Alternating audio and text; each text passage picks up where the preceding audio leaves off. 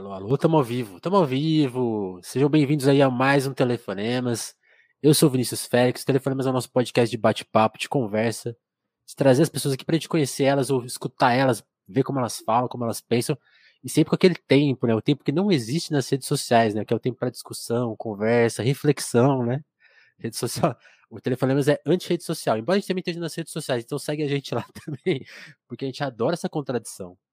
Mas vamos pro papo de hoje, que é um papo muito especial também com um podcaster, com um jornalista, Rick Sampaio. Seja bem-vindo, Rick. Se apresenta aí, por favor. Eu, vou, eu, eu, quero ler a sua bio no Twitter, porque eu, eu quero parar de perguntar para as pessoas que, o que elas são, para levar para outras perguntas. Eu quero mudar aqui um pouco a nossa perspectiva. O Rick se define como jornalista, designer, é criador do Primeiro Contato, que é o, pod, é o novo podcast dele, né? Também é sócio fundador de um dos melhores sites aí sobre videogame do Brasil, que é o Overloader. Opa. Rick, é isso mesmo? Bem, é, não sei, aí é, você, é a opinião sua já na questão do overloader, mas eu fico muito, muito agradecido, ah, muito lisonjeado. É, mas sim, eu acho que tem essa junção aí, né? Eu, eu me formei em design digital, mas eu sempre trabalhei como jornalista, eu peguei essa experiência aí de, de redação, trabalhando no UOL, trabalhando no Terra, no IG, Uh, depois como editor também da revista Mundo Estranho Games, que era uma, uma versão de games da revista Mundo Estranho ali da Abril. Uh, e também acabei lecionando uh, algumas, algumas matérias relacionadas a jogos no curso de jogos digitais da FMU. Né? Isso sintetizando aí a minha, a minha carreira. Né? E tenho também agora o Overloader, né? agora, né? já faz sete anos que eu tenho o Overloader. juntamente recente, com... recente. É, pouco, pouquinho tempo é, juntamente com o Overloader, com, com o Caio Teixeira, que são uh, meus sócios. Eles, a gente junto grava. com o Heitor, né? Junto com o Heitor e o Caio Teixeira, eu mencionei. Não, você falou junto com o Overloader e o Caio Teixeira. Meu Deus, sério? ah, ok, talvez eu seja disléxico também, eu posso adicionar isso na. Mas o Heitor é o Overloader, tá certo. o Heitor. eu acho que, é. Eu acho um jeito que de chamar ele. e a gente produz, né? A gente começou ali produzindo notícias, matérias em texto, mas atualmente uhum. a gente está muito focado em podcasts. É, teve um período que a gente fez muito vídeo também, né, para o YouTube. Atualmente é basicamente podcast e, e, lives, né? E um desses podcasts é o Primeiro Contato, que é um podcast documental que eu passei aí os últimos um ano e meio produzindo. E aí eu tô soltando ele ainda, né? É um podcast de 12 episódios, mais alguns episódios bônus. E ele tá no décimo, está indo pro décimo episódio nesse momento. Isso, isso. Antes da gente falar do primeiro contato, de trabalho, eu vou copiar, tô falando isso todo episódio agora, que eu vou copiar o Mano Brown. Porque eu tô aprendendo a entrevistar com ele. Eu, tô, eu, eu já tô falando que ele é o melhor, e ele sempre começa com uma pergunta que eu tô gostando muito, que é perguntar de onde, de onde a pessoa é e como que foi a, a infância dela. Rick, de onde você é? E, e, como, e como foi um pouco a sua infância, adolescência, a época da escola, até para porque eu acho que o seu primeiro contato, né, com, com muitos dos assuntos que você aborda até, até hoje, né, foi, na, foi na, nesse período, ou estou enganado? Sim, sem dúvida. É... Bem, eu nasci em São Paulo, no Hospital Santa Catarina, na, na Avenida Paulista, mas eu, uh, minha família já morava em Osasco, na verdade, nesse momento. Uhum. É, era uma questão ali de plano de saúde que meu pai tinha, porque ele trabalhava na Santista, uma empresa de São Paulo, Santista Têxtil. É, então eu cresci em Osasco, né? Assim, da minha infância até ali adolescência, uh, eu cresci em Osasco, estudei em Osasco, meus amigos eram, eram de Osasco. E é curioso que eu tinha amigos em diferentes bairros, assim, porque meu pai uh, depois, uh, inclusive, eu até menciono isso no primeiro contato, é curioso, mas ele perde, ele é demitido da Santista, eu acho que em 90, por conta justamente das transformações ali no, econômicas e políticas mesmo no Brasil ali com a eleição do Collor e ele perde o emprego na Santista, né? Rola uma demissão Sim. em massa e ele vai embora uh, junto dessa demissão em massa da Santista. E nisso ele tenta algumas coisas e tal, até que eventualmente em 91 ele, ele compra uma papelaria de um senhor que estava passando para frente o, comércio, né? E ele, como era formado em, em gestão e uh, uh, gerenciamento de empresas e tal, ele decide tocar esse negócio por conta própria. Do conta, e, do conta. É, exato. E, e, e, se torna um negócio dele, assim. E, inclusive é um momento até de uma prosperidade, assim, tipo, um, é um momento próspero economicamente na nossa família, porque ele, ele encontra um, um sucesso, né, nessa, nesse comércio. Que demais. Inclusive, inclusive depois ali também com plano real, uh, também dá super certo. Uh, uh, então foi um momento muito legal assim para a gente, porque eu me lembro assim de, de sabe, a gente estudou em escola particular, a gente tinha, sabe, um, uma boa base ali. Eventualmente, meu pai consegue comprar um computador para casa, acho que em 95, 96, mais ou menos. Mas é curioso que o meu primeiro contato com computadores mesmo aconteceu algum tempo antes, quando eu tinha, na verdade, uns 5 anos de idade, né? Eu não nasci em 1985, então, uhum. 5 anos de idade devia ser ali em 1990, né? Quando meu pai ainda trabalhava na Santista, eh, ele me levou na, no trabalho dele num sábado, assim, num dia de plantão. Eu me lembro de eh, foi uma das primeiras vezes assim que eu vi prédios enormes, sabe? Que eh, eu lembro que eu acho que a, a Santista ficava se não me engano, no Centro Empresarial de Santo Amaro, ali passando pela depois da Berrine e tudo mais, né? Onde uhum, tem aquele, uhum. aquela área bem comercial, bem empresarial, né? Corporativa aqui em São Paulo. E daí eu me lembro, assim, como quando eu era criança, subindo escadas rolantes, indo para esse lugar meio, sei lá, que essa coisa meio brutalista, sabe? Tecnológica e que eu não sabia o que significava isso, mas Cheguei no futuro. É, eu estava num ambiente corporativo. Eu me lembro de passar assim pela primeira vez assim nas, nas baias de computadores, né, nos aqueles escritórios, aqueles cubículos, né, e estava tudo vazio porque era um, um, um, dia de plantão, um sábado. Sim. E meu pai me levando, e era tudo igual, aquele monte de computador, aquele, aquela, aquela, aquele, aquela coisa que eu, na verdade, era meio uma mistura de cinza e marrom, né? No final dos anos 80 tinha muita, muito marrom, as pessoas gostavam dessa cor naquele momento. É, e daí eu me lembro que, me lembro até que teve uma hora que eu queria, no, que eu pedi pro meu pai para ir no banheiro. Ele falou: Ah, tá, o banheiro é ali, você lembra como que chega? Falei, lembro, sabe? Momento de autonomia da criança, sabe? Uhum. Daí eu fui lá, me desafiei a encontrar o banheiro, encontrei o banheiro, fiz o que tinha que fazer, mas na volta eu não, eu me perdi completamente naquelas baias, porque era, era um, igual, né? Era tudo igual, era um labirinto, era um labirinto corporativo, assim, e, e eu lembro que as mesas batiam, tipo, na, na minha altura, assim, da, na, altura da minha visão, então eu via tudo meio de baixo para cima, muito, eu me lembro dessa visão, né, e era, foi uma coisa meio assustadora, assim, eu lembro que eu comecei a correr, assim, procurando meu pai, e eventualmente trombo com ele, assim, eu acho que numa esquina, sabe, das, das baias de, na minha cabeça eram milhares. Tá aí, moleque? Pois é, não, é, foi é uma memória muito remota, assim, da minha infância, e foi Caramba. nesse dia que eu tive contato com o computador, porque meu pai, me, eu acho que provavelmente queria fazer alguma coisa, ficava correndo de um lado para o outro. Ele me colocou para jogar uh, jogo é, paciência aí. Não, não tinha paciência, era DOS. Era DOS, né? Então ah, ele me colocou para jogar Estantes, que é um jogo de corrida bem 3D, assim, bem rudimentar, mas que eu fiquei fascinado. E um jogo do gatinho lá, que é um jogo que você controla um gatinho que pulando no muro, entrar nos apartamentos. Que eu que era um, um gráfico assim, tipo, nível Atari, mas eu fiquei Sim. doido com aquilo, né? Era fascinante aquela máquina enorme na, na, sua frente rodando um negócio. E eu já era bem apaixonado por jogos, né? Eu tinha um Atari em casa, que era o que a gente tinha.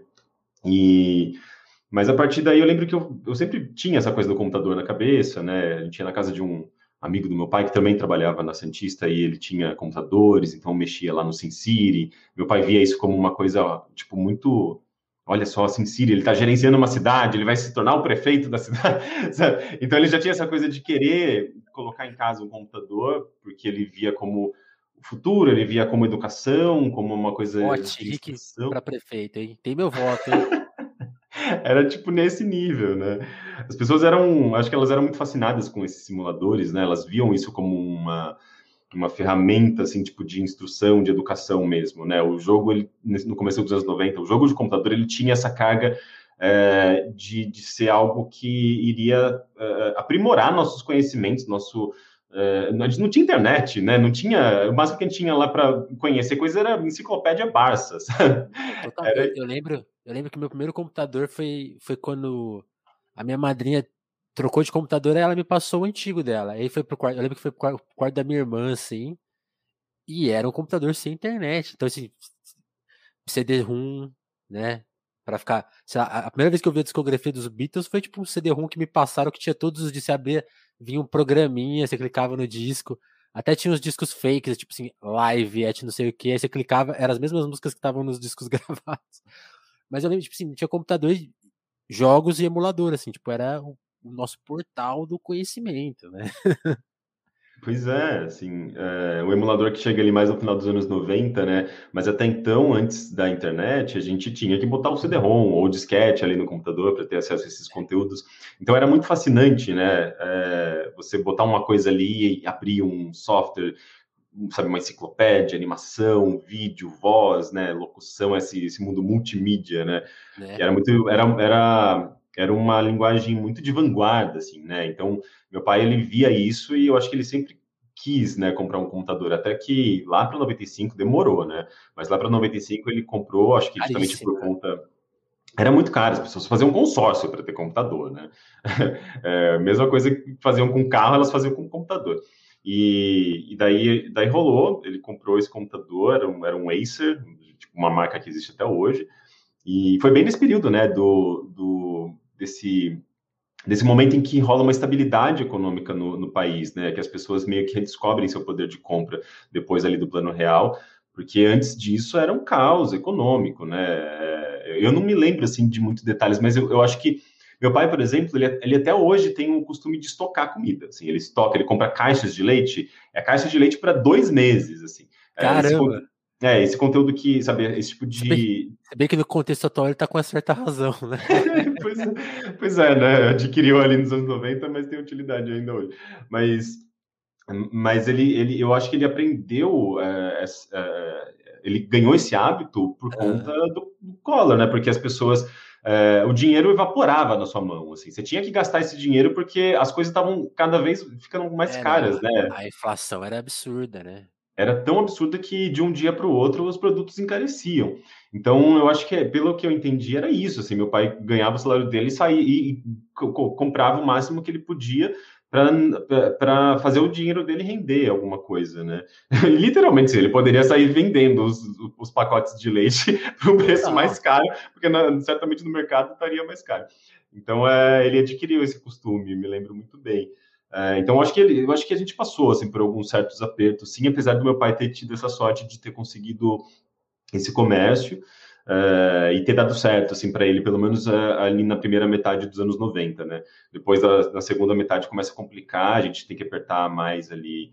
É, especialmente, eu acho que mais bem assim no final, no 98, 99, porque chega shopping, chega empresas grandes, né? E daí meu pai que era um comerciante pequeno, né? Ele começa a ser Mesmo soterrado. as papelarias, né? Surgem, começam a surgir umas papelarias gigantescas, né? Exato, pois é. E ele acaba não acompanhando tanto isso, né? Então, mas ele durou muito tempo, né? Ele foi se aposentar uh, na década de 2010, assim. Então, eu acho que no começo da década de 2010, mais ou menos. Uh, então, ele, ele passou bastante tempo trabalhando como comerciante. Ah, que legal. Você chegava a brincar na papelaria, porque, por exemplo, a minha namorada, se, ela, se o pai dela tivesse uma papelaria, ela ia pirar. Não, não, eu brincava muito. Eu amava, assim, porque eh, eu só não gostava de ajudar meu pai na papelaria, né? Aquela coisa, atender cliente, eu detestava. Mas, mas eu, é, eu ficava no caixa, ele me colocava nas funções. De vez em quando pegava um realzinho do caixa e ia na locadora para jogar uma horinha de, de algum console que eu não tinha. pegava um docinho ali escondido, porque ele também vendia, sabe, tipo, tinha um, um cantinho lá que ele vendia uns docinhos. É, mas eu adorava, assim, porque ele, ele tinha uma vitrine é, de presentes e brinquedos, e eu, quando ele voltava, teve uma vez que ele foi para o Paraguai, cara, para conseguir trazer brinquedos e eletrônicos, eu acho que justamente assim, burlando uh, uh, os, os, impostos e algumas Eu me lembro dessa jornada, sabe? Minha mãe ficou puta com ele. Já prescreveu, e... ufa.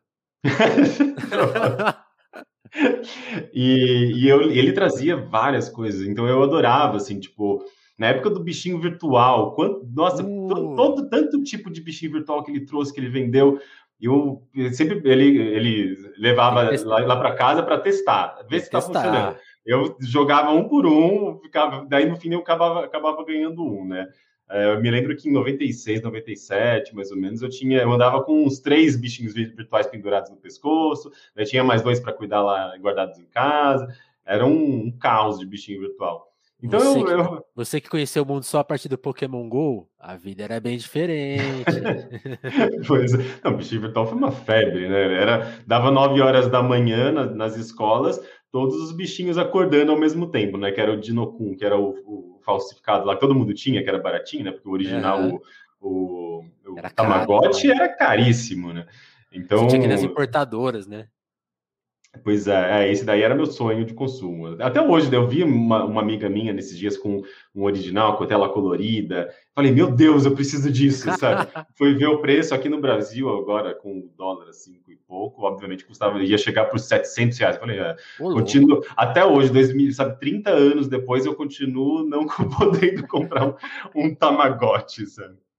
Mas é isso. Eu, eu, eu, lembro que na escola, tipo, era, era tratado. Assim, faz tempo que eu não, não tô na escola, né? Mas eu fico imaginando. É, eu lembro que era tratado igual se, tá, se trata celular hoje, tipo assim. Era uma crise, né? Não, não, não pode levar para sala de aula, não pode usar no meio da aula. E as pessoas estavam viciadas, né? Não, não, fazia escondido, levava. Dava um jeito de usar no meio da aula e era. É, é já, já, as coisas já foram assim. Pois é, e, e antes, do, antes do celular era o Tamagotchi, é... grande, é o grande vilão dos professores. O grande, o grande mal aí, né? Porque, porque ainda tem isso, né? O video, você falou da coisa do videogame e. Ah, antes eu quero saber. A gente vai chegar no primeiro contato. Vou guardar esse assunto para quando a gente chegar no primeiro contato, porque até o episódio mais recente fala um pouco disso, né? De como os videogames servem de bode expiatório para muita coisa, né? E mas conta ainda um passo assim, você contou um pouco da, da, sua infância, adolescência. Quando que você começou?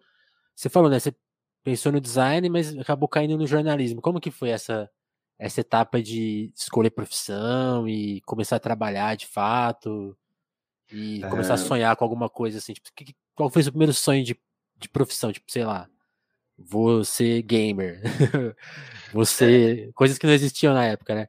Mas tipo assim, ah, vou me dedicar, sei lá, pode ser até uma coisa que a gente nem imagina que você imaginou. Não sei, virar músico, não sei. Eu, eu acho que eu cheguei a pensar, pensar em música é, na época que eu estava fazendo piano, eu acho que com uns 15, 16 anos, assim, mas é. foi embora rapidinho porque eu não tinha um piano em casa, assim, eu só podia tocar piano na, no conservatório durante a aula, e piano era um negócio caro, mesmo teclado, era um, acho que era meio caro, meu pai não, não podia comprar, e daí eu, eu me lembro de fazer um, pegar uma folha de sulfite e desenhar um piano para poder treinar. Olha que coisa deprimente, sabe? Imagina, meu pai devia ver aquilo ali e escorrer uma lágrima. Assim. é, tipo, mas, é eu... imaginação, poder de imaginação, né? O piano mudo. É, era o piano mudo, mas assim, eu tava, de certa forma, treinando porque eu, eu conseguia, né, chegar ali uma partitura e, e tocar. É, só que eu não podia ficar esperando só a aula de, lá no conservatório, senão eu não ia conseguir treinar, né? Então eu lembro que eu fazia isso. Mas eu lembro que, eventualmente, assim, eu amo, amo piano, amo, é, tipo, é o meu instrumento favorito, eu adoro música, eu sou uma pessoa muito musical, mas é, foi um delírio meu, assim, fazer música. Foi, durou, mesmo, sei lá, três, três, quatro semanas. Mas é, eu sempre, na verdade, meu, meu, pai me incentivou muito a leitura, né? Especialmente por conta das revistas de games, assim. Eu, eu ele sabia que eu era apaixonado por games, por tecnologia, por computadores. Eu então ele, ele é, e eu acho que assim é, é, é, curioso isso, né? Você começou me perguntando sobre infância, mas está tudo conectado, assim. É, eu não, não se, eu não seria a pessoa que eu sou hoje, não teria feito o primeiro contato, não teria trabalhado todos esses anos como jornalista de games, se não fosse meu pai me incentivando com, com as revistas, com o próprio não, computador. Eu, eu, eu, sou cria da Pokémon Club e da Nintendo World. Basicamente. Não, é, quando a primeira vez que eu escrevi para Nintendo World, assim, foi um sonho realizado, sabe? Eu falei, meu Deus, eu estou escrevendo para uma revista que quando eu era mais jovem eu estava comprando e lendo, sabe? Total. É muito louco isso, assim. Então, é, eu eu cresci, né, lendo revistas de videogames, eventualmente comecei a me focar nas revistas de computador, e, e, eu mandava fax, né? Eu ia lá no trabalho do meu pai, na papelaria dele, que ele tinha fax lá, eu escrevia cartinha lá para o pessoal da redação da, das revistas e mandava via fax, né? Chegou a ser, eu já cheguei a ter cartinha fax Publicada. publicado, publicado na revista. Eu lembro que era um orgulho meu e do meu pai, né? Meu pai também ficava super orgulhoso. Então ele assim, ele, ele via que eu interagia, eu participava, eu, eu lia a revista, devorava do começo ao fim. Então ele ia lá ele, e ele comprava. E ele Sim. comprava a revista que vinha com CD-ROM, que vinha com jogo. É, então é, era uma era uma coisa que ele estava incentivando ali desde o começo, né? Então eu, desde pequeno ali eu, eu acho que eu já sabia que eu queria trabalhar, se não fazendo uma revista, né? Porque era o que eu entendia ali como é, como uma profissão, né? Porque eu entendia que tá, tem pessoas aqui fazendo essa, essa revista. Eu li ali o expediente, é, você percebia aqueles nomes, né? Você se conectava com as pessoas por trás da revista, então eu sabia que aquilo era uma possibilidade de, de profissão para mim, né? Então eu lembro que eu mirei jornalismo, não passei, na, não passei na, no vestibular, e, e, daí eu fiquei meio irritado, assim, meio frustrado. Eu falei, ah, eu vou fazer uma outra coisa que eu gosto, então eu não vou ficar esperando, sabe, mais seis meses, um ano. Acho que eu tinha essa urgência, sabe? E a, a segunda coisa que eu Foi gostava esse muito. sentimento. É, não, eu acho adolescente, né? Ainda mais muito inseto, tem aquela pressão toda. Você nunca. Eu não sabia se era de fato que eu queria fazer jornalismo, né? Então mas assim, era a primeira opção. A minha segunda opção era design digital, porque eu gostava de software de, de imagem, edição de imagem, animação, enfim, é, também por influência das revistas. Revista do CD-ROM, que ia com aquele monte de demo, né? Eu instalava todas as demos de software, fazia animação em pixel art, fazia edição de vídeo, edição de. Eu, eu fuçava, né? Eu adorava isso. Então, eu acabei fazendo design digital. Eh, fiz na Imbi Morumbi, eh, um curso de design digital, que inclusive também foi a, eh, a primeira faculdade a ter curso de, de desenvolvimento de games, né, aqui no uhum. Brasil. Então eu já tinha essa conexão ali, eu já aproveitava a, biblioteca para ficar de olho nos, nos livros de games. então, de certa forma, assim, eu comecei a gostar até de games studies por conta disso, né? Eu não estava no curso de games, mas de certa forma eu aproveitava que eu estava ali no, no lugar tá onde. Ali, né? Uhum. É, tô ali eu comecei a pegar muitos livros, né, de, eh, de, de para entender videogame de uma maneira mais acadêmica, né, até eventualmente ser convidado para dar aula na FMU. Eh, mas foi muito relacionado a isso, a essa infância mesmo, né, esse incentivo do meu pai, assim, para eu seguir essa carreira de jornalista e designer também paralelamente ali. Total. E, e aí, qual foi seu primeiro emprego na área? Porque eu, eu queria entender como que foi que você trabalhou em veículos mais tradicionais até vocês imaginarem o overloader, né? Para três caras que estavam na em veículos mais tradicionais se juntarem para criar um projeto independente que se, sustentaria a partir do, do, do, público, né? Que é uma que é uma ideia que hoje eu acho que soa muito comum, tipo, ah, eu tenho meu projeto, vou abrir um apoia-se e vou, e vou pra rua batalhar pelo, pela grana. Há sete anos atrás era meio. não era tão comum assim, pelo menos posso estar enganado, mas eu não lembro de tantos projetos é, com, essa, com esse perfil? Como que você entra na, na imprensa e como que você sai da imprensa tradicional? Uhum.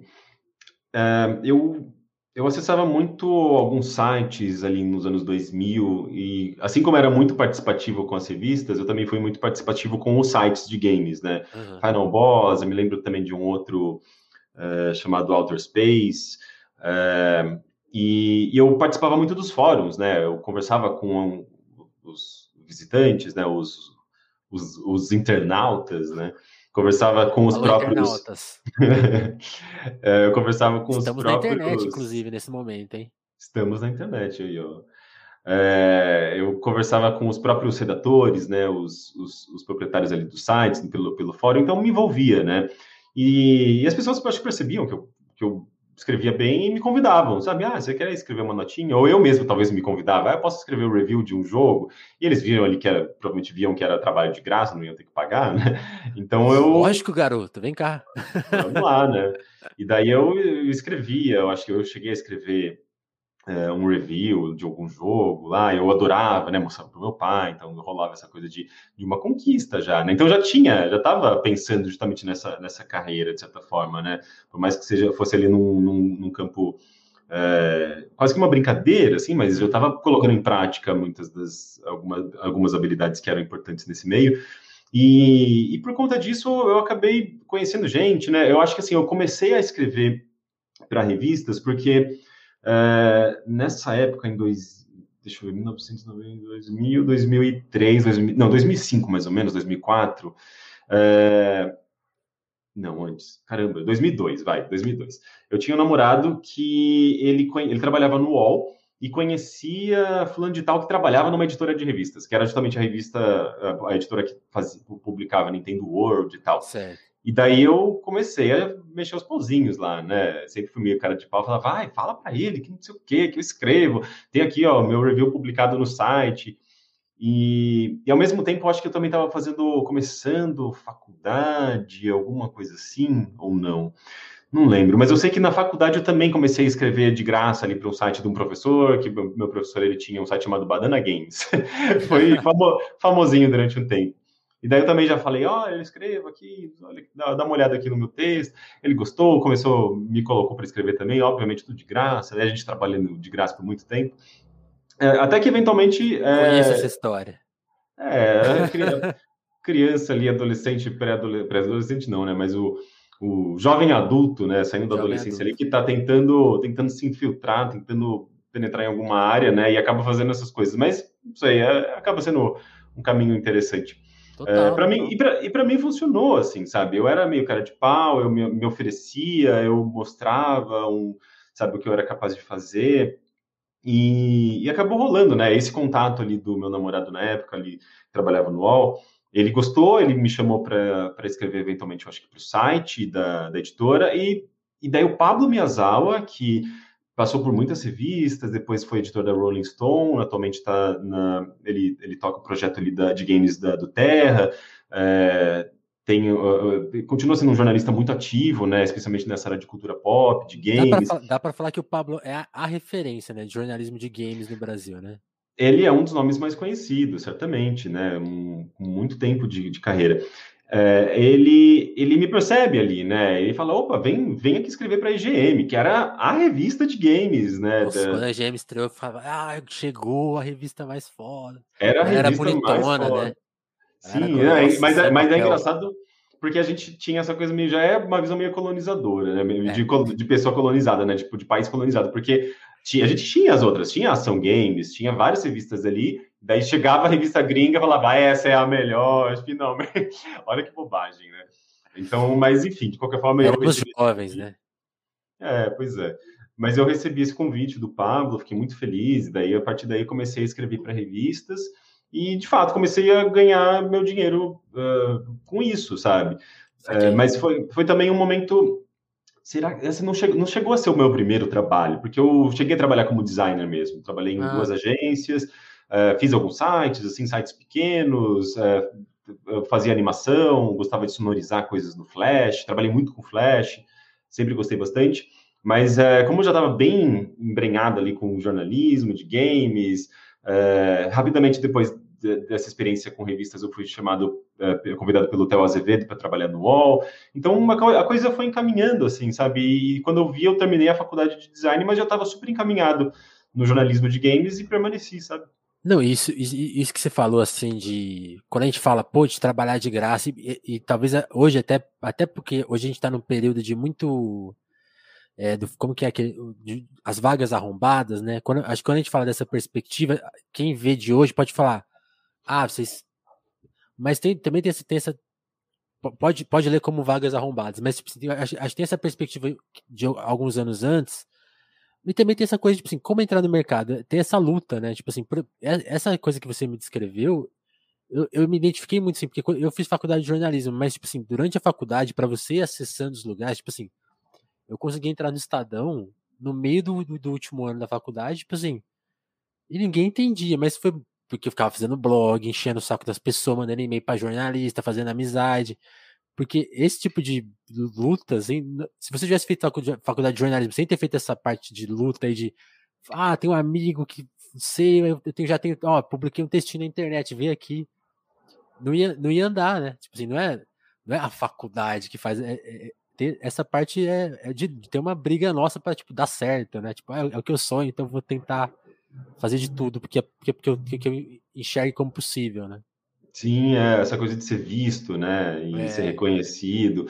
É, de fato, é, uma, é, um, é um embate ali, é uma luta que você está fazendo, e, e, as pessoas são muito novas quando elas estão fazendo isso, né? A não sei que assim, tipo, sei lá, você começa também, mude de carreira completamente, comece lá com 30, 40 anos querendo entrar numa outra área, talvez você tenha que é, é, fazer isso de novo, né? Fazer isso de novo, né? Porque é uma maneira de você penetrar num espaço que então você, do qual você não pertence ainda, né? É, é, é bem complicado e, eu, e, e, é curioso assim que depois de algum, algum tempo, né? Alguns anos, quando eu já estava mais é, já tava, já, já tinha algum tempo de carreira e tudo mais, eu, eu via as pessoas chegando para mim, né? Putz, como que eu entro nessa área? É, lê aqui meu texto, é, tipo, de, tipo, até hoje a gente recebe mesmo no, no, no, e-mail do Overloader, né? Muita gente falando assim, putz, eu trabalho de graça, é, tipo, olha só que eu já publiquei, não sei o quê. E é, e é meio complicado porque eu não, eu não, eu quero pagar as pessoas, sabe? Sim. Tipo, eu, se, o, se o site é meu e eu vou publicar alguma coisa, eu jamais conseguiria pagar, uh, tipo, publicar alguma coisa uh, sem pagar essa pessoa, sabe? A não ser que a pessoa. Exato, né? A não ser que a pessoa fala, tipo, ó, eu já tenho esse material pronto aqui, eu já vou publicar de qualquer forma. É, se você quiser publicar aí para aumentar o alcance, pode ser. Né? Se, se a pessoa já, já não está procurando uma grana assim, mas eu me sentiria meio mal, assim, de, de eu me sinto explorando alguém, sabe? Tipo, se, uhum. se, se eu estou publicando um trabalho gerando ali um engajamento, audiência e tudo mais, e não estou devolvendo isso de volta monetariamente para a pessoa, sabe? Mas, mas é, é um, foi a, a, maneira que eu encontrei, né, para entrar nessa área. Sim.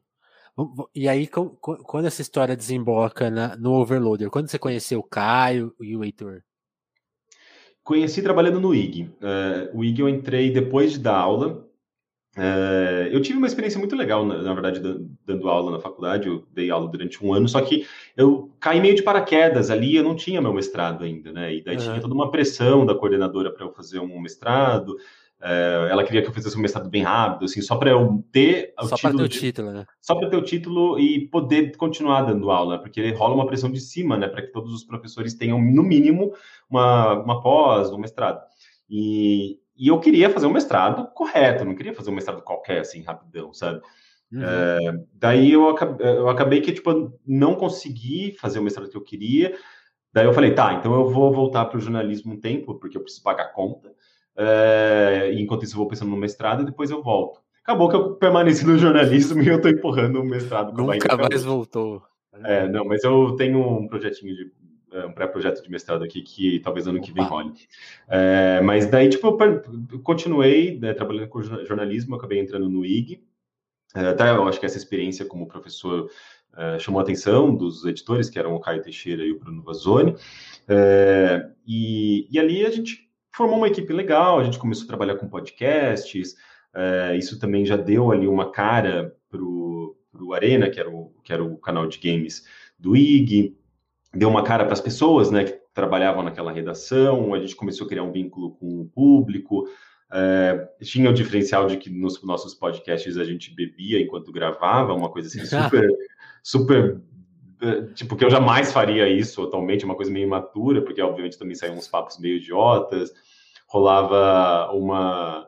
É, um desligamento, assim, de certa forma, de, de uma certa sensibilidade que a gente tem hoje, que a gente valoriza muito, mas então, é, tipo, é, era uma coisa bizarra, assim, tipo, eu aprendizado, que, né? É, aprendizado.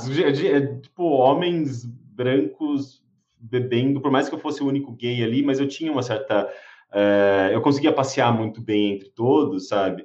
É, apesar de que sim, assim, tipo, já eu, eu, me lembro de algumas piadinhas homofóbicas e tal, mas eu, como um cara que cresceu no meio de games, eu estava acostumado e eu tratava isso meio de boa, sabe? Tentava não. Né, era uma época que a gente nem, nem problematizava jogos, né? Era uma época que a gente não falava muito de questões sociais, de gênero, a gente foi aprendendo com o tempo. Então era uma coisa que eu acho que eu deixava passar, mas talvez, talvez atualmente eu percebesse como um ambiente bastante problemático. É, mas de qualquer forma, a equipe em si era muito saudável. E, tirando um outro episódio que a gente falou alguma bobagem, provavelmente, enfim, pessoas aprendendo a responsabilidade, o peso das palavras e, uhum. fazendo essas conexões com o público, é, a gente foi criando um público, né? A gente se mostrava, a gente mostrava também as nossas vulnerabilidades, a gente se mostrava como pessoas, como quaisquer outras, sabe? E, e o público se identificava com isso. Total. Então, Uh, e eu também, como um homem gay, acabava tra trazendo essa perspectiva de uma pessoa que fugia ali do, dessa da perspectiva do homem branco hétero uh, que sabe tipo que cresceu jogando videogame com aquela perspectiva uh, na perspectiva padrão né do que estava ali no, naqueles espaços eu já começava a trazer alguns questionamentos e Sim. que incomodava mas ao mesmo tempo trazia uma visão de, uh, diferente sabe então a gente já estava trazendo também um pouco de um, de um público LGBTQ especialmente de homens gays uh, por, essa questão de representatividade, né? Porque eu estava ali representando essas pessoas. Então, uh, ali é o momento, certamente, que a gente percebe que a gente cria uma comunidade, né? A gente cria um grupo de pessoas que acreditavam no nosso trabalho e, e, a partir disso a gente começa a entender melhor a nossa posição, sabe? Enquanto jornalistas de games. Eu lembro que o Bruno Vazoni me incentivava muito a falar sobre gênero, sobre preconceito, sobre machismo, e comecei a escrever sobre isso lá em 2012, antes mesmo, acho que de se tornar assim, um tema mais universal, sabe? Uhum. Acho que até antes, acho que 2011 minha é, primeira. Porque se, se, pegar toda a nossa formação, não era uma questão, né? Não era levantado mesmo. Né? Não, não era, não era mesmo. Tanto é que eu tô tocando isso no primeiro contato, e o que fica muito claro, assim, é que uh, a perspectiva que existia ali nos anos 90, no final dos anos 90, começo dos anos 2000, era essa perspectiva masculina do, do, do, do público que, que eram, digamos, a maioria ali, que, ou pelo menos que era a maioria porque existia um ciclo né, de retroalimentação, assim, era o desenvolvedor homem que fazia um jogo com temáticas muito masculinas ou hipermasculinas, que era consumida, que acabava atraindo um público masculino, que muitas vezes ia ser o próximo desenvolvedor para fazer mais jogos masculinos. Então você criava um, né, uma bolha, né? E, e, e, até então ninguém questionava essa bolha, ninguém questionava o fato de que era um espaço possivelmente muito tóxico. Possivelmente não, era um espaço muito tóxico, mas a gente, como a gente estava dentro da toxicidade, a gente não, não percebia. E uh, então eu acho que ali no, no, Arena é o momento que a gente começa a transitar, começa, eu acho que a acordar, começa a perceber que é uh, o espaço que a gente convivia, que a gente uh, que, no qual a gente existia era bem problemático e a gente começa a, a questionar esses espaços. A, a, no próprio podcast, a gente começa a, talvez tomar alguns posicionamentos, a cobrir certas coisas, e isso gera mesmo até uma. Um, um, eu acho que assim, um sentimento de, de algumas pessoas que não, não concordavam com a gente, né? Então a gente, eu acho que as pessoas viam a gente como muito combativo, sabe? Ah, vocês são, sei lá, antes das pessoas eh, pensarem no termo de lacração, né? Mas era meio como se a gente fossem lacradores naquele momento, antes das pessoas falarem, usarem o termo. E, e, e, eu acho que isso foi acabou sendo um, se tornando um pilar ali do, do Arena, que acabou depois sendo levado para o Overloader, né? Porque a gente percebendo ali que o IG estava meio no mal das pernas, todo mundo pede demissão. É, e a gente fala, vamos fundar o Overloader para a gente carregar essa comunidade para o nosso site, um site independente, e daí a gente se vira, a gente vê o que a gente faz para a gente se manter, mas a gente tem um público que, que, que, que, que suporta, que dá apoio para a gente, que gosta do nosso conteúdo, gosta da gente. Né? Então foi essa transição que a gente fez ali. Que demais. E, e, e aí e também foi uma, uma. Vocês tiveram a coragem ali. Como que foi fazer essa transição, comunicar as pessoas e isso funcionar em alguma medida? Como que foi essa etapa, assim, tipo, Bateu um medo? Foi. Sim, certamente. Imagina, eu, eu tinha. Eu era empregado CLT, assim, primeira vez na minha vida que eu fui, que eu fui CLT. Né? Antes disso era só Freela, era só CCDA, CCDA que chama, lá, Sessão de Direitos Autorais, né? Que é tipo o contrato que você faz assim meio que por fora. Enfim, uhum. trabalho precarizado. Quem é jornalista, eu acho que está muito oh. acostumado com isso. E, e ali no Eu só vi uma vez. Pois é, não, eu, eu me sentia assim seguro. Só que ao mesmo tempo via que a empresa estava tava caindo, assim, tipo, as pessoas saindo, tava, tinha alguma coisa muito grande acontecendo, sabe? Tipo, tinha aquele sentimento de barco afundando. E, e ao mesmo tempo a gente tinha esse potencial de criar um site nosso. E, eu mesmo já tinha umas ideias, uns projetos, conversei com amigos, a gente começou a elaborar até logo, assim, tinha umas ideias bem, bem mirabolantes. E, e, eu mesmo cheguei a bolar um plano uh, de negócios, assim, um projetinho. Li sobre empreendedorismo, li sobre uma parada de coisas naquele momento. E ofereci para o Teixeira, para o Heitor, falei, ó, eu tenho esse projeto, já conversei com algumas pessoas, pode ser que seja legal.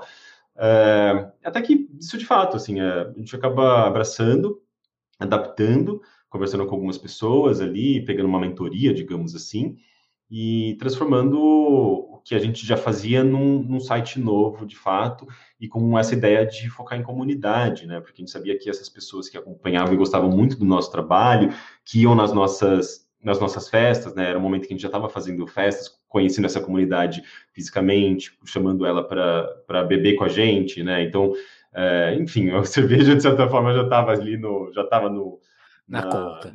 Na. Você estava na raiz do projeto, né? Tipo, no, na, no podcast que a gente bebia quando a gente gravava, sabe? Mas a gente meio que abandonou essa ideia, né, da, da do podcast do álcool, porque, enfim, coisa muito adolescente. Pela saúde dos integrantes. É, pela saúde, pelo nosso, pelo nosso fígado. E, mas de qualquer forma a gente tinha essa, esse, essa proximidade, né, esses encontros com essa galera. Então eu acho que tudo isso acabava dando para a gente uma segurança, assim, falando, olha como a gente tem esse público apaixonado, olha como a gente se comunica com eles, né?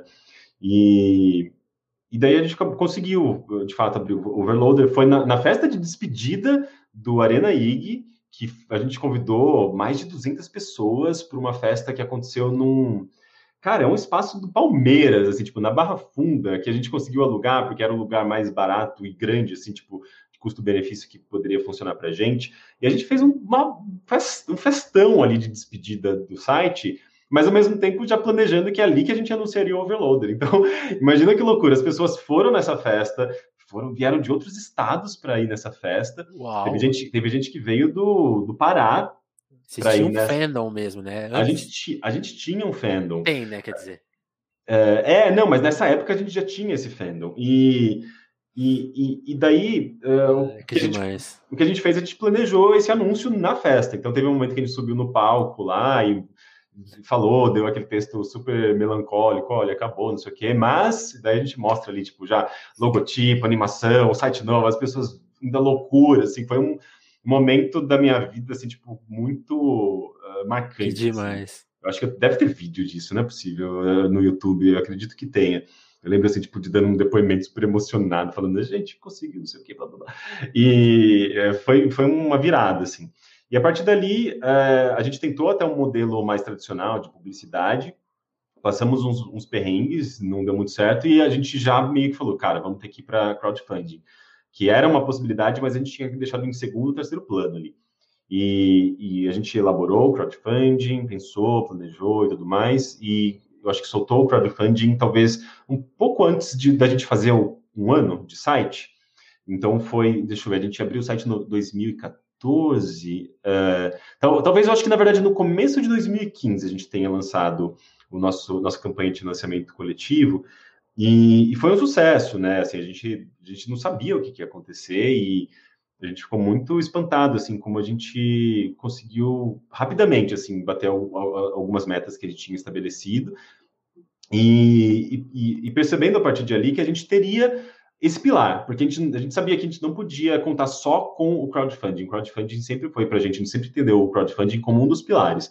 Uh, e a gente saberia, a gente sabia que a gente tinha que ter que trabalhar com também publicidade, ter que continuar tentando publicidade, outras formas de renda, mas a gente tinha ali o crowdfunding para dar esse suporte, para dar esse, essa segurança para a gente.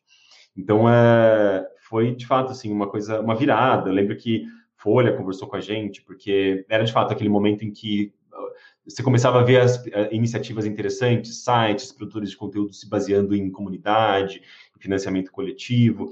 E era um momento que as pessoas estavam descobrindo isso, falando sobre isso. Então a gente acabou entrando nessa primeira leva, assim, de exemplos de sucesso, sabe? De sites que conseguem se manter com comunidade. Então a gente deu algumas entrevistas falando sobre isso. Foi um momento muito legal, assim, quando apareceu foto nossa na, na capa do Folha, Folha Carreiras. Sabe? tipo, meu pai deve ter ficado orgulhoso, assim, vendo toda essa trajetória. Sabe? Como criar um site e ficar rico. é, assim, no máximo, no máximo pagar as contas. Agora, se você vai conseguir comprar comida, não sei, né? Porque assim, era, era bem isso. A gente tava em São Paulo, cara.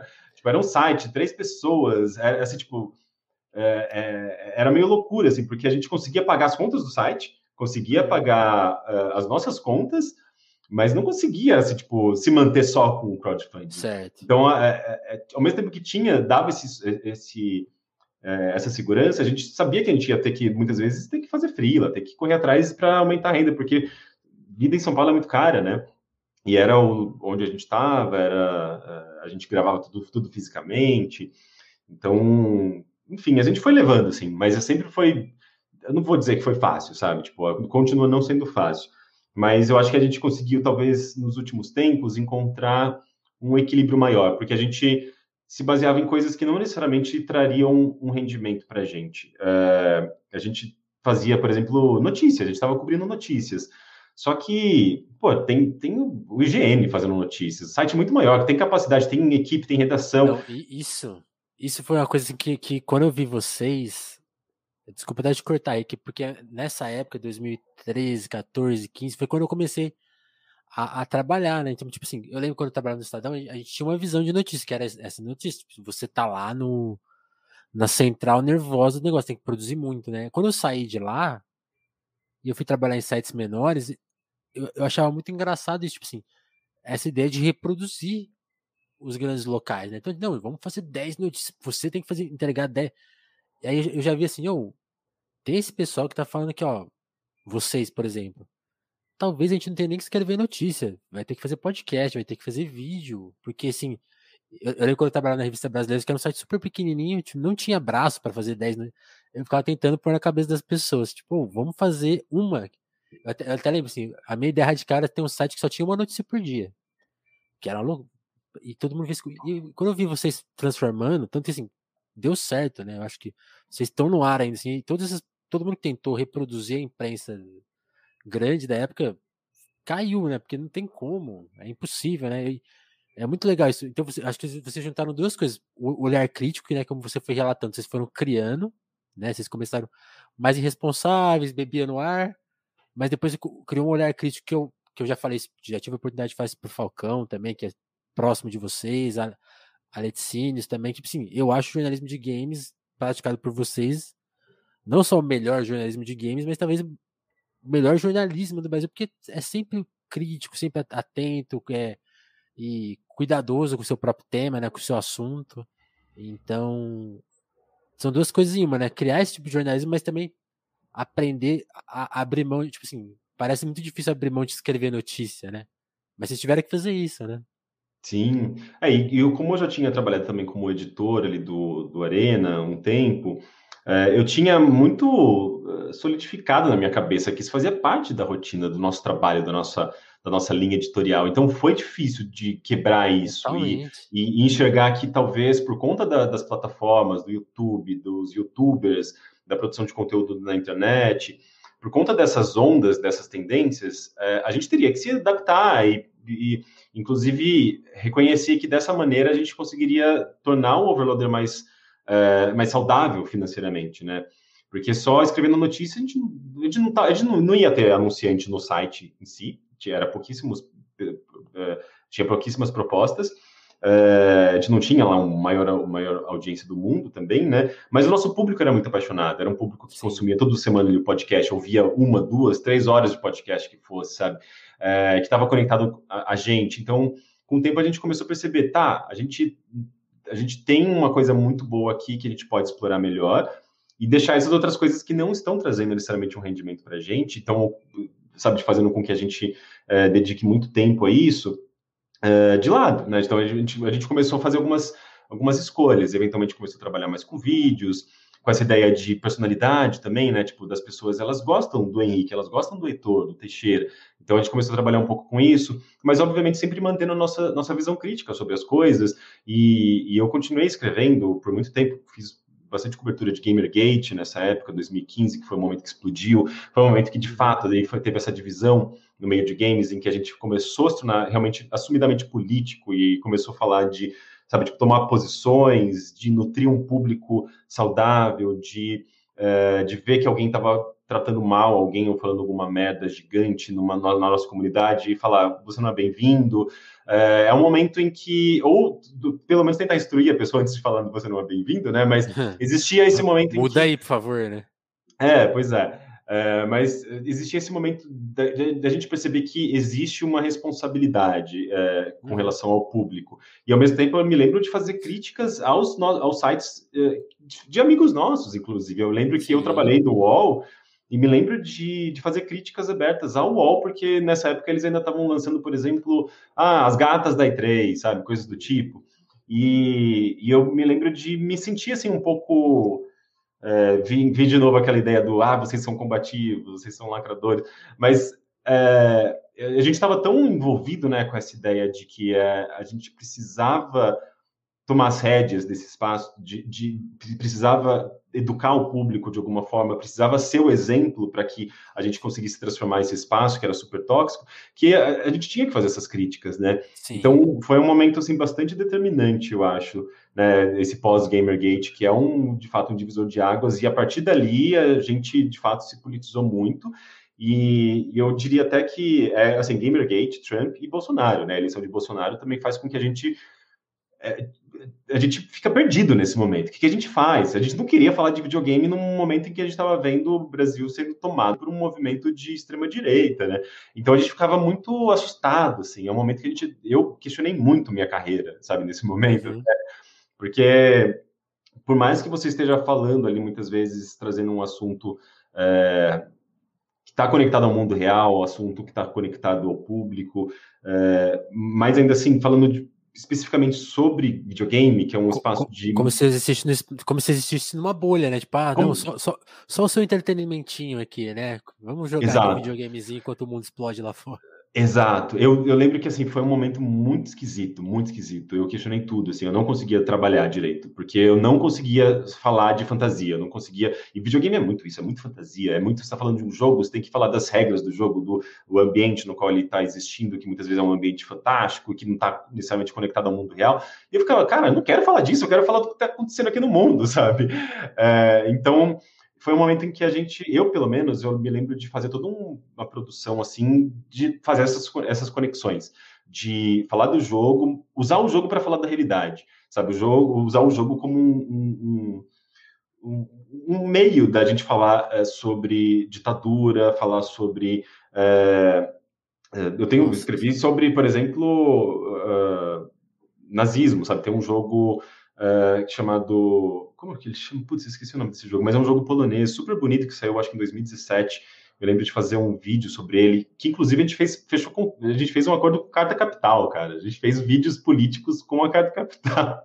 Olha que loucura. Justamente dessa ânsia que eu tinha de falar sobre o mundo, sabe? Porém, dentro da, da, linguagem que a gente tinha, da cultura do videogame, né? Dentro desse espaço que a gente pertencia.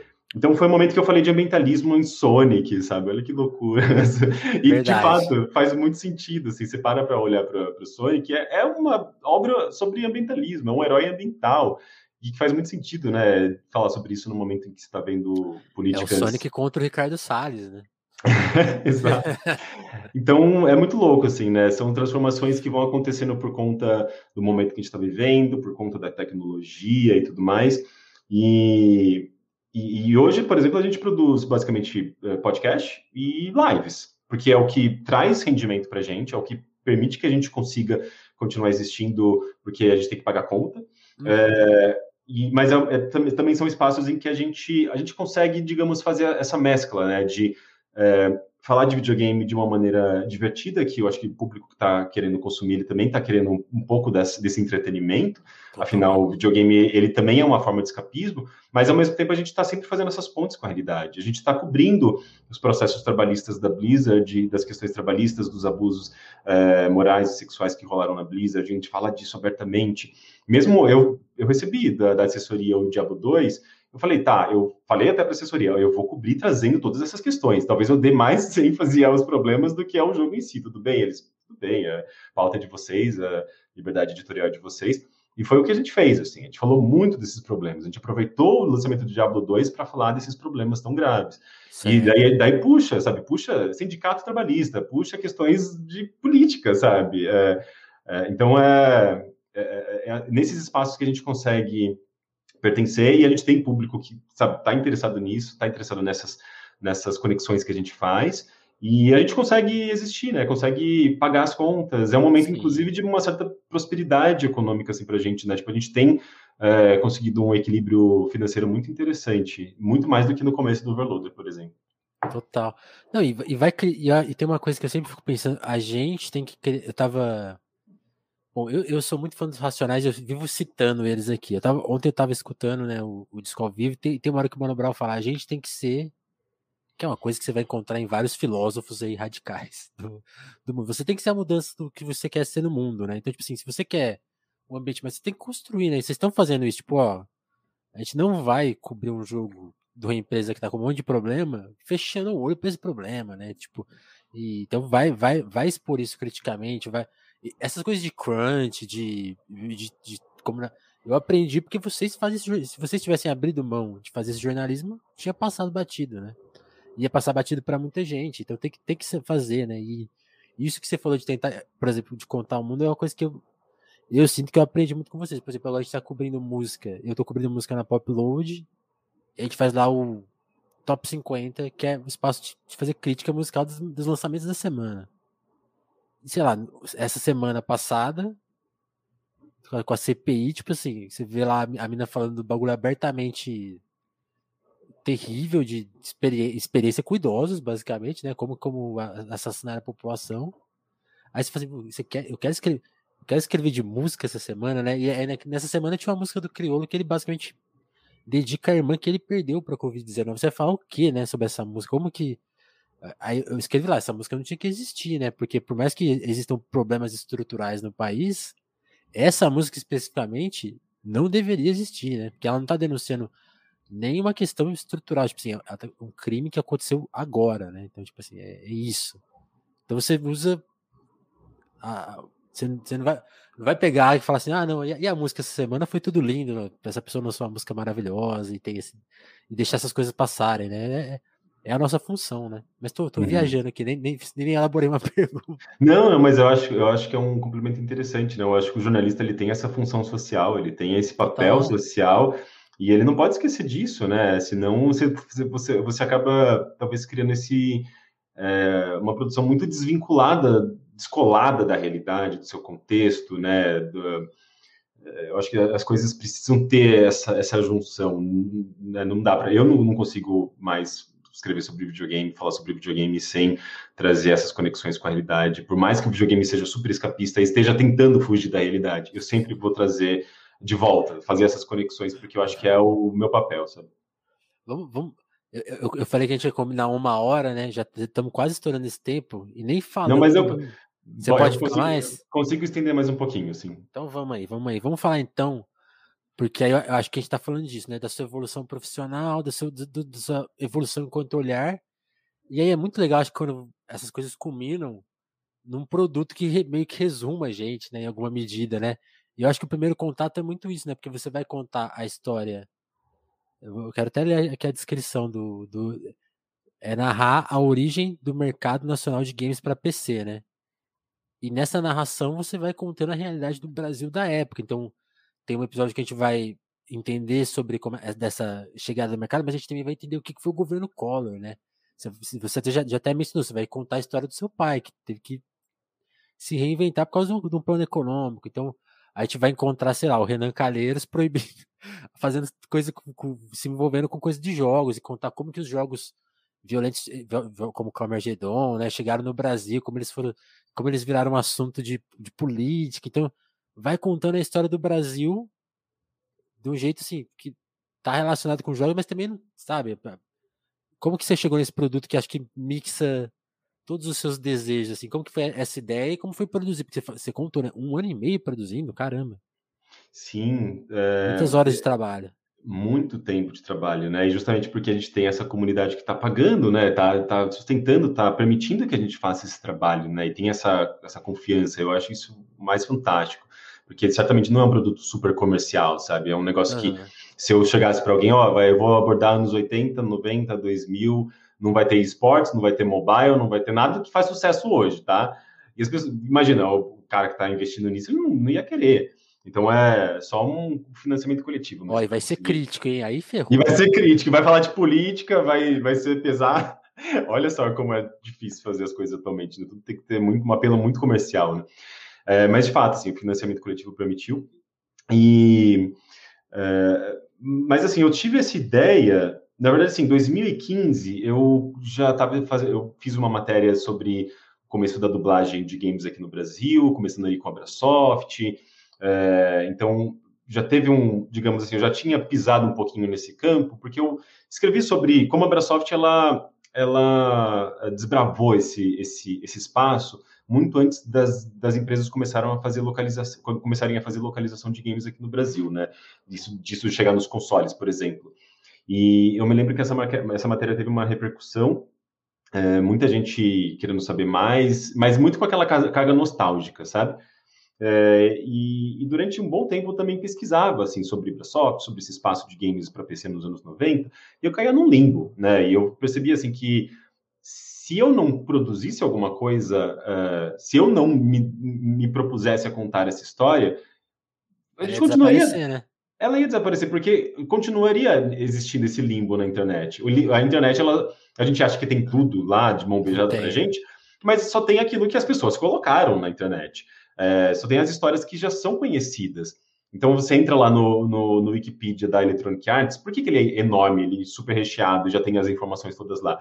Porque, primeiro, é uma empresa que todo mundo conhece no mundo inteiro, porque é uma empresa internacional, uma empresa norte-americana, é, super poderosa, uma, uma multinacional, que está presente em vários países e que tem muitos produtos, um negócio gigante. Então, existe um, um olhar em torno disso para as pessoas entenderem essa história e o papel dela na história da, da tecnologia dos games.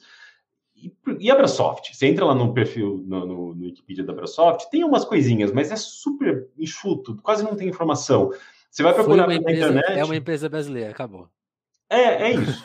você sabe quem é o fundador, sabe que ela surgiu ali e ali, fez aquilo, aquilo e acabou.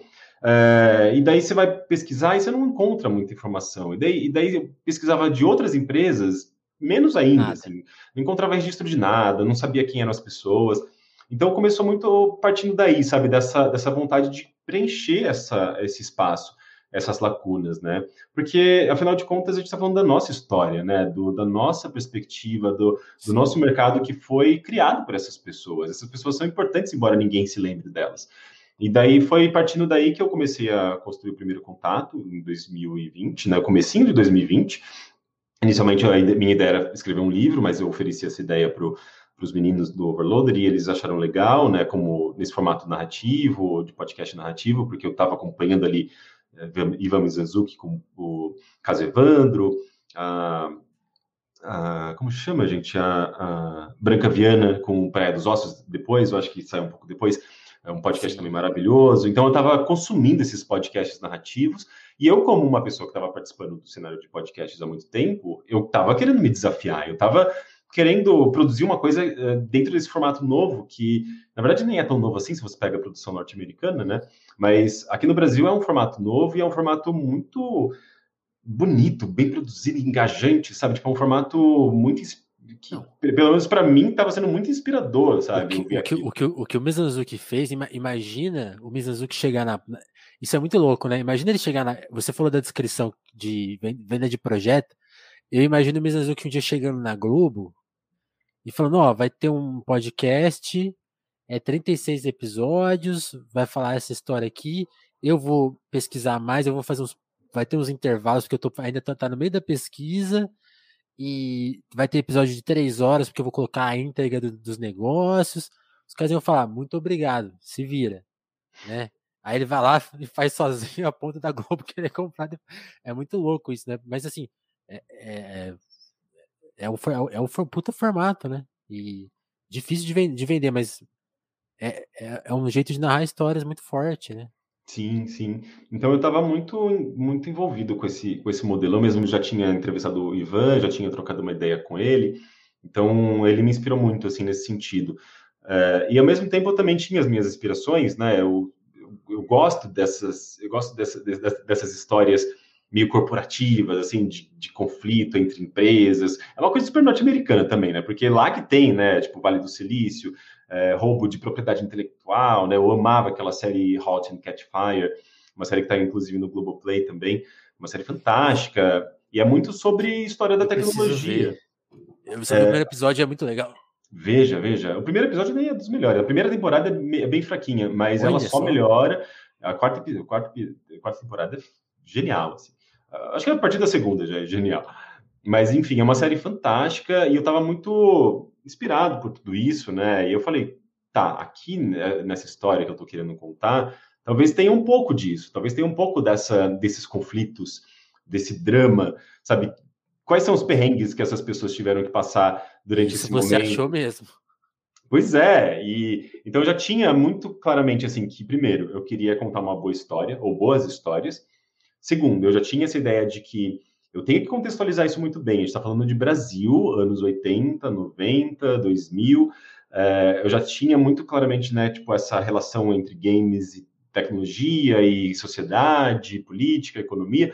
Então, conforme eu fui é, desvendando, né, montando esse quebra-cabeça, fazendo as pesquisas em acervo de jornal, de revista, entrevistando e tudo mais, eu fui percebendo, assim, eu tinha não só uma história muito rica, mas eu tinha eu conseguia fazer uma análise do, da história do Brasil contemporânea a partir desse filtro da tecnologia, do, do computador e do videogame.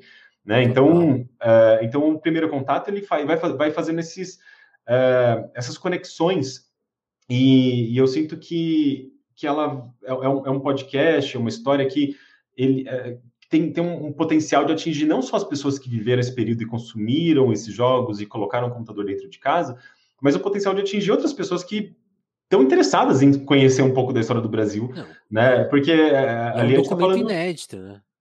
Sim, com relatos inéditos, né? Com uma perspectiva muito, uh, muito interessante, eu acho que sobre esse período, porque é diferente de você abrir um livro de história e ter aquela perspectiva bem clássica do historiador, do, sabe, tipo, ou do jornalismo, falando assim de, de coisas, é, sei lá, da, cotidianas tem um pouco do, da, da, coisa cotidiana no primeiro contato. Eu vou falar de como era o, o preço do, da, da, lata de óleo no mercado, sabe? Tipo, tem uma economista que fala dá exatamente esse exemplo.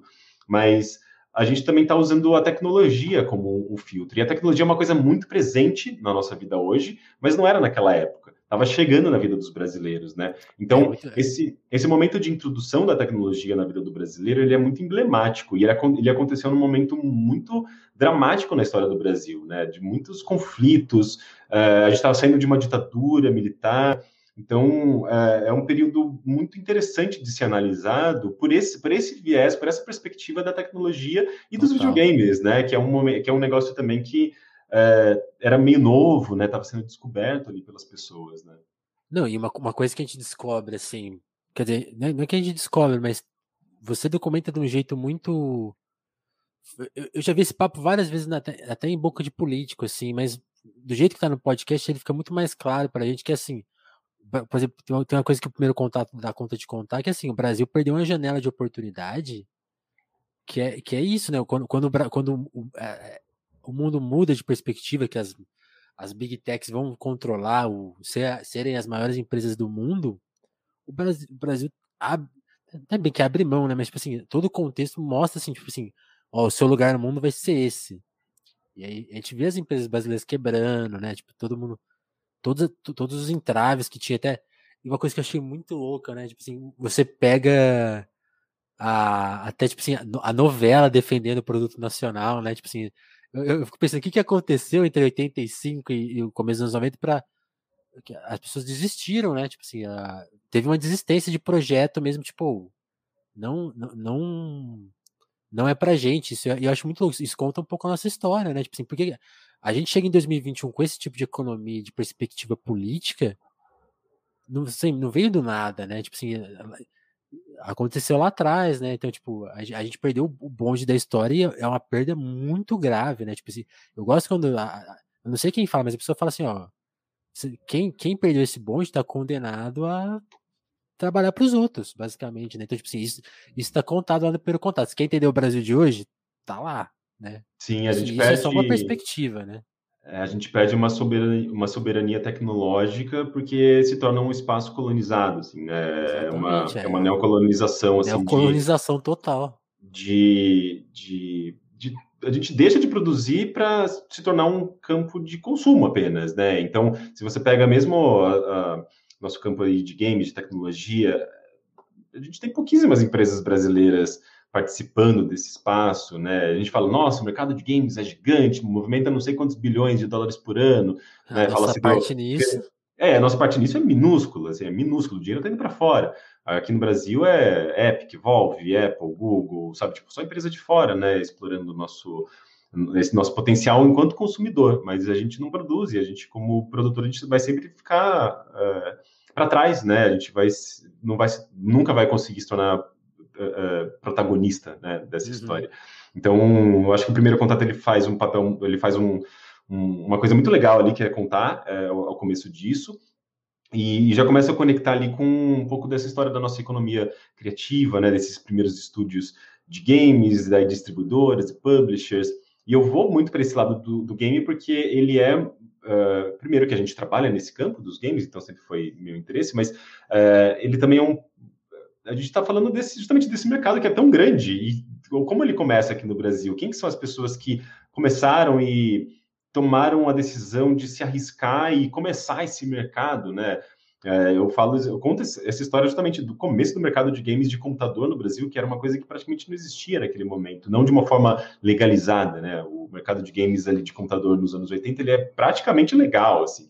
Então, então tem uma transição e tem tem riscos e, as, e, tem histórias muito emocionantes, tem histórias muito fantásticas no meio de tudo isso, até a gente começar a desembocar ali nos anos 90, no final dos anos 90, que começa a dar muito problema também, né? Que começa justamente a ter problemas ali relacionados à própria maneira como o mercado estava se estruturando, uh, voltado muito para o homem, daí tem toda uma, uma questão de gênero, tem que, sabe, se torna um, como eu mencionei, né, era a norma naquela época e a gente só começa a questionar isso lá para 2000 e pouco. Então, é. É, é, curioso perceber como o primeiro contato, uh, o episódio 9, que é um episódio muito focado nessas questões de gênero, né, de como o espaço em torno dos jogos era muito masculino, uh, sexista, machista. É, o ambiente das empresas, né? O, ambiente das empresas era muito tóxico uh, por conta dessa presença maciça masculina. Uh, então, é, tipo, é, é, curioso que o questionamento disso, olhar para trás e que a gente questiona isso, só é possível por conta dessa vivência que a gente, sabe, do nosso contexto uh, sociopolítico, econômico, né, que a gente vive em um momento em que a gente questiona muito dessas, desses padrões, desses comportamentos, e também porque a gente tá olhando, sabe? Tipo, eu peguei esse material, peguei esses relatos, é, consegui, é, é sabe, tipo, um material rico o suficiente para a gente analisar e aplicar o conhecimento que a gente tem hoje para entender como era esse espaço, que naquela época a gente não entendia que era desse, dessa maneira, né? Então é uma visão muito moderna, digamos assim, né? Uma, é um olhar que a gente, é, esse olhar, digamos, do futuro para o passado, né? Ou no caso do presente para o passado, assim. É tipo é um olhar que ele vai, uh, não sei, assim, tipo ele, ele, ele parece que modifica um pouco do passado, porque ele, ele, ele traz uma nova perspectiva que se a gente não parasse para analisar, a gente talvez continuaria achando que, olha, o espaço de games ali nos anos 90 era maravilhoso, né? Tipo, é porque a gente está se baseando nas nossas memórias afetivas e não, na, não na, necessariamente numa análise mais aprofundada, sabe? Não, então, eu acho, eu acho interessante essa questão, sabe? Tipo, de, de olhar com para o passado com a nossa perspectiva agora e também, obviamente, não só condenar, mas assim entender os problemas, a origem dos problemas e por que, que a gente tem a chance agora de corrigir, de consertar isso, né? De corrigir esse, esses problemas. Não, quando, quando você fala de, de, alter, de, modificar o passado, não é mudar os fatos, mas compreender eles de, de, uma, de uma, nova forma, né? É, é fundamental, tipo, é, é, que nem a gente estava falando mais cedo, assim, tipo, por que, que a questão é LGBTQI, mas nunca, nunca tinha aparecido pra gente antes, né? Porque você, você vai abrir todas as revistas, você não vai encontrar, tipo, olha esse jogo, olha essa perspectiva, né? Tipo, tipo então, não é, não, é, não é, julgar, mas tipo assim, essa pergunta era feita, por que, que não era feita, né? E aí você vai compreendendo, vai abrindo um monte de perspectiva, né? Muito uhum. bom. A, a, a, série, ela, ela, tem o planejamento de, de até onde? Assim, quantos episódios tem, mas ainda tem? Como, como, você, já, você já pensa em expandir? Você pode virar o Ivan Mizanzuki, né? Ah, vai, vai ser 10 episódios, aí vira 30. Olha, inicialmente ela teria oito episódios. Aí, é... Começou já. Já, é, eu já estendi, já, já passei desse ponto. E inicialmente seriam oito episódios, mas como eu consegui muito material, é, e material assim, de, de, de, alguns temas que eu não tinha previsto inicialmente, uhum. então eu decidi estender para 12 mesmo. Então Uh, atualmente a gente está no nono episódio, na próxima segunda-feira eu vou publicar o décimo, e vai até o episódio 12, né? Um episódio Sim. por semana, toda segunda-feira. E eu já publiquei, inclusive, dois episódios bônus com histórias dos ouvintes, porque é um podcast que ele. Você começa a ouvir, você começa a lembrar, sabe? Tipo. É, dá vontade é um tema... de sair falando, é verdade. Dá vontade de sair falando. Eu percebi isso, assim, a, a gente, quando eu estreiei o podcast, é, eu fiz muito, participei de muitos podcasts, né, dei entrevistas, E eu percebia que as pessoas queriam falar, nossa, eu, meu primeiro computador, eu lembro disso, várias histórias, sabe, traz à tona em memórias. Muito Parece que abre uma, abre assim uma cortina uh, de, de memórias, sabe, que as pessoas não, não lembravam que elas tinham. Total. E então rola esse, esse, essa vontade de compartilhar. E eu percebi isso, e eu falei, cara, eu acho que dá para a gente abrir um, um espaço para as pessoas mandarem áudios para a gente das nossas das histórias delas, né? E, e, ao, e, ao, mesmo tempo a gente ia ter que ter um, um intervalinho ali, um hiato de duas semanas para dar tempo do, do, pessoal de edição do B9 continuar é, trabalhando para a gente conseguir soltar tudo a tempo. Então eu falei, tá, vamos, em vez da gente deixar esse hiato, essas duas semanas vazias, vamos fazer uns episódios menores só com esses relatos. Eu mesmo me propus a editar, porque eu sabia que o pessoal da edição ia estar tá meio é, meio sobrecarregado. Uhum. Então eu mesmo editei esses episódios, eu recebi ele pelo WhatsApp. É, e o máximo, assim, eu achei fantástico. Eu me emocionei com as, com as, histórias das pessoas. Se tornaram dois episódios que eles deixaram de ter essa carga só de cumprir uma, sabe, uma lacuna ali, tipo um, um hiato, né? Tipo, uma, cobrir um espacinho. É, elas, de fato, acho que são, são episódios que se tornaram parte do, do primeiro contato, né? Porque você tem essa, é, essa coisa da memória, da memória de diferentes perspectivas dos brasileiros, né? Tô falando, tipo, um podcast que está no, na, no slogan, desse, sabe, do podcast ali, tipo, a entrada dos computadores nos lares dos brasileiros. Então, eu estou ouvindo os brasileiros e estou ouvindo pessoas de diferentes regiões, de diferentes idades, como foi esse primeiro contato com tecnologia, Não, com computadores. E, vou te falar mais, assim, tem, tem aquele meme clássico de podcast, né? Principalmente os podcasts de bate-papo, que é aquele meme do da criança conversando com a foto, né, da, da, da, da galera do sorvete. Como eu me sinto ouvindo podcast, sempre tem essa conversa aqui imaginária, né?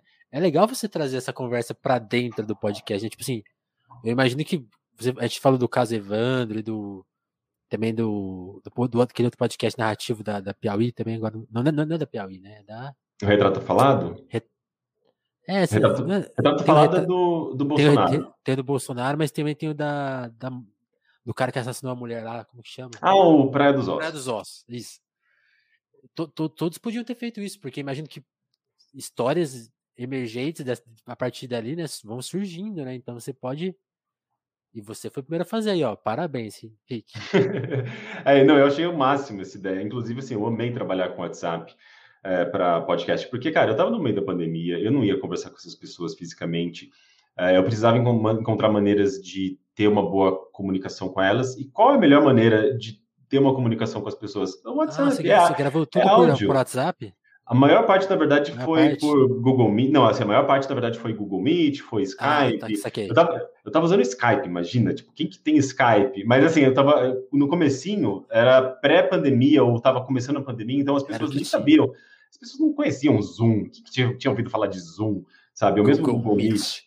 É, é, então. Então era Skype, assim, era bizarro, né? Hoje ninguém mais usa Skype. Mas daí eu comecei pelo Google Meet, uh, pelo, pelo Zoom e tal. Mas eu sempre estava me comunicando com as pessoas pelo WhatsApp. Daí, às vezes, eu precisava de um complemento, tirava uma dúvida, não sei o quê. Tipo, eu já pedia, me manda um áudio aí no WhatsApp, sabe? Tipo, já resolve. É muito mais prático para você, para mim. Eu já pego esse áudio, já subo ali. Eu não preciso me preocupar com qualidade necessariamente do áudio, né? Desde que eu esteja. É, audível, né? É, o que a pessoa fala. Não tem um, sei lá, uma matraca de, lá atrás, sabe, tipo, enchendo o saco. É, então eu usei muito áudio. E daí eu estendi isso pro, pro, para os relatos dos ouvintes, né? Eu divulguei ali um número de telefone no final de cada episódio, falei, manda um áudio, conta sua história, sua história aqui. E recebi esses áudios, e era muito legal, assim, tipo, receber o áudio, daí eu peguei, editei e coloquei no podcast os melhores. Então foi uma coisa muito legal. Talvez eu faça isso quando, quando a série acabar, é, porque muita gente está pedindo assim, nossa, eu quero mandar meu áudio, posso? Já acabou o tempo, ainda está rolando. é uma coisa bem legal mesmo. Aí, ó, já inventou outra coisa.